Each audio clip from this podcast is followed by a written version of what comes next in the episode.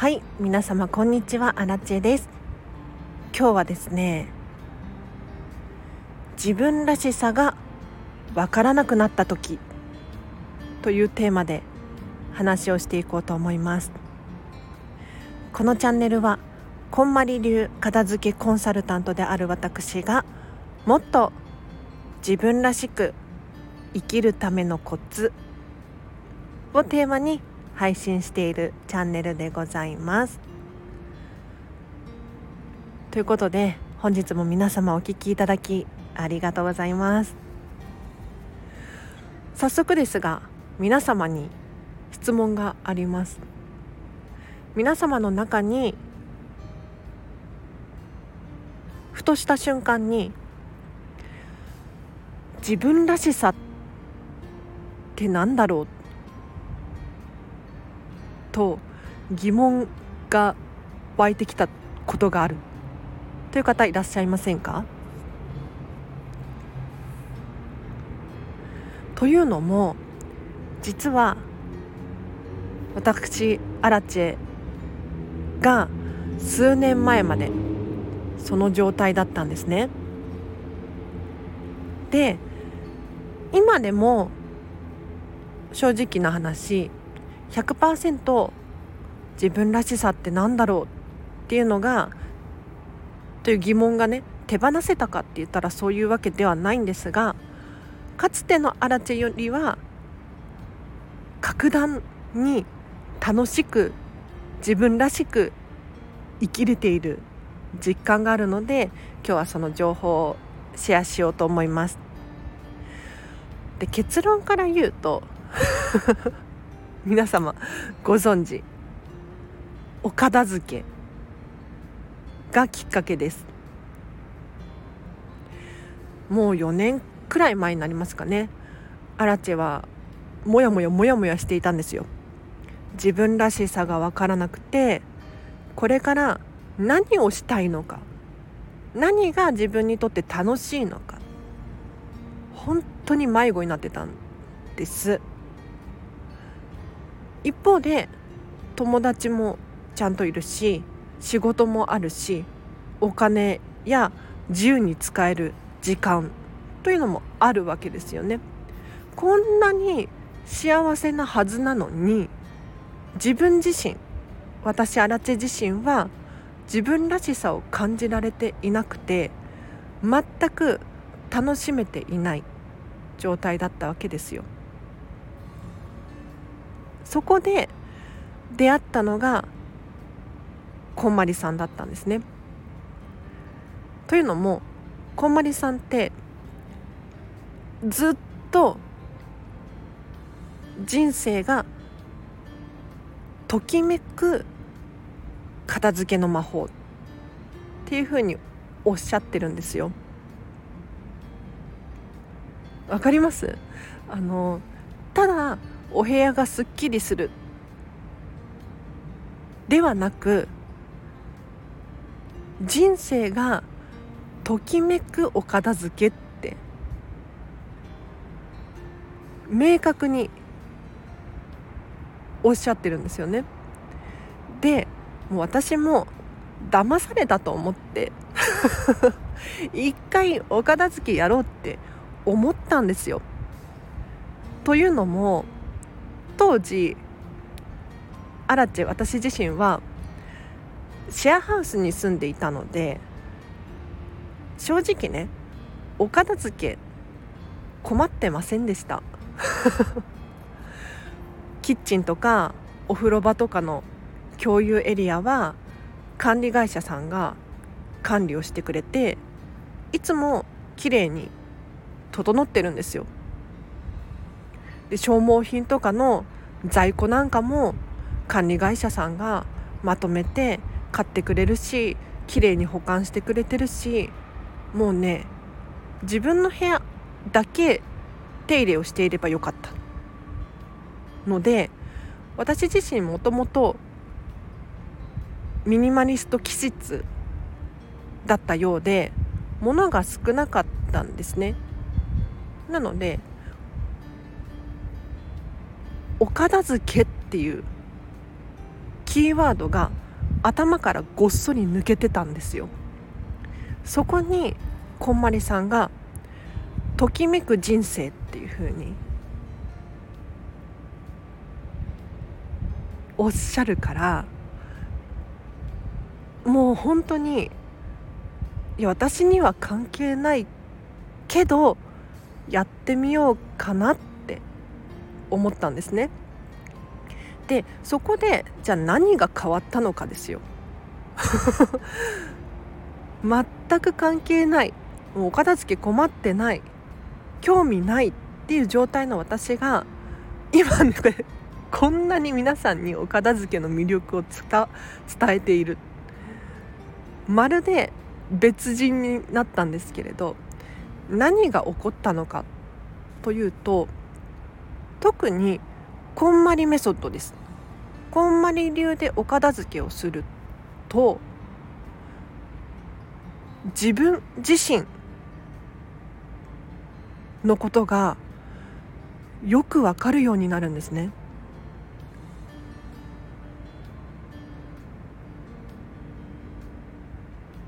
ここで今日のテーマですよ。自分らしさがわからない。って悩んでらっしゃる方ぜひこんまりメソッドでお片付けしてみてください。でどうしてじゃあこんまりメソッドでお片付けをすると自分らしさが分かるようになるのかというと普通ねお片付けって聞くと使ってないから捨てるとか壊れてるから捨てるとか何年も触ってないから捨てるとか必要ないものをどんどん手放していってお部屋すっきり使えるものばっかりっていう風にするのがもうちょっと普通っていう言い方あれかもしれないけれど私含めね世間一般に思われているお片付けだと思うんですよ。ただこんまりメソッドはまるで違います一個一個手に取ってこれは好き。これはもやもやする。この基準で残すものと手放すものを決めていくんです。なのでよく頻繁に使っているものであっても自分にとって可愛くなければ手放すんですよ。伝わってるかな？なのでもうアラチェが私自身がびっくりしたもの。こんなもの手放したよっていうもので言うとこれ名前言うのもあれなんですがユニクロのヒートテック手放しました。今ね1枚も持ってません。でタイツとかストッキングとかも一切手放しました。本当に今一つも持ってません。でこれ本当に自分の中で葛藤があったんですね。だってユニクロのヒートテックがあれば冬暖かいじゃないですか。すごい技術ですよね。でタイツがあれば足元あったかいしこれを手放すっていうことは寒さと戦わなければならないんですよ。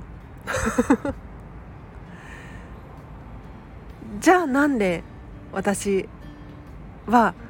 タイツやらヒートテックやらを手放したのかというとまずはずっとね見た目が可愛くないと思ってたんです。シンプルで確かに使い勝手がいいかもしれないですが自分のクローゼットとか引き出しに入っている姿を見るとあんまり好みじゃない。ない方が好き。っていうことに気づいたんです。あともう一つの理由は自分がミニマリストであるっていうことですね。物量が多いと途端に管理ができなくなるんですよ。これ不思議なんですけれど人によって管理できる物量ってそれぞれ決まっているんですね。でその中で私アラチェはですね自分が管理できる物量これが極端に少ないわけですよ。でタイツとかヒートテックがあることによって畳んでしまう洗うっていう手間が増えますよね。他にもヒートテック1枚じゃ足りないですから2枚3枚欲しくなるわけですよ。そうすると必然的に毎年のように買い替えたりとかストックを用意しといたりとかこれらの管理も大変になってくる。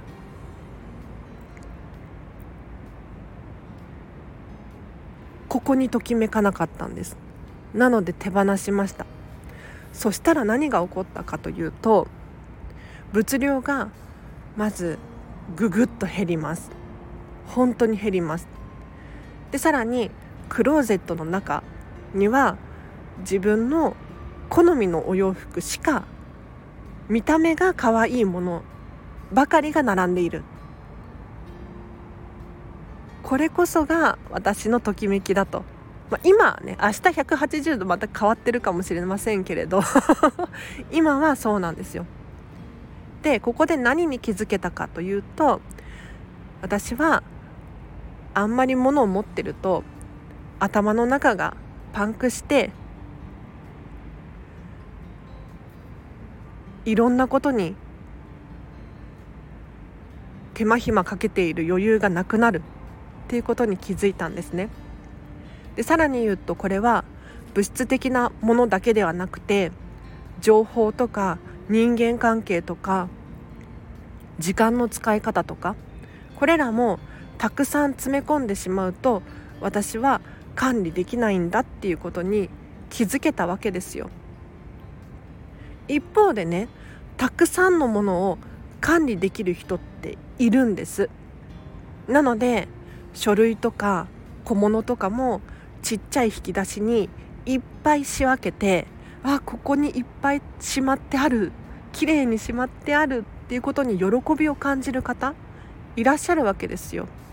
スケジュールも何分単位で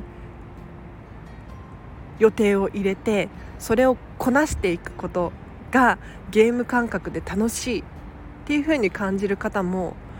中にはいらっしゃるんですよね。これって物理的なものをお片付けすると自然と自分の性格が見えてくるんです。自分の好きなお洋服皆さんお持ちのお洋服何着あります？そのお洋服全部に対してランキングをつけてみてください。1位から100位までもしかしたら1000位まであるかもしれませんけれどなんでそのお洋服が1位なのか2位なのか3位なのかっていう理由を掘り下げていってほしいんですよ。そうすると面白いことにそのお洋服たちに共通点が見られたりとか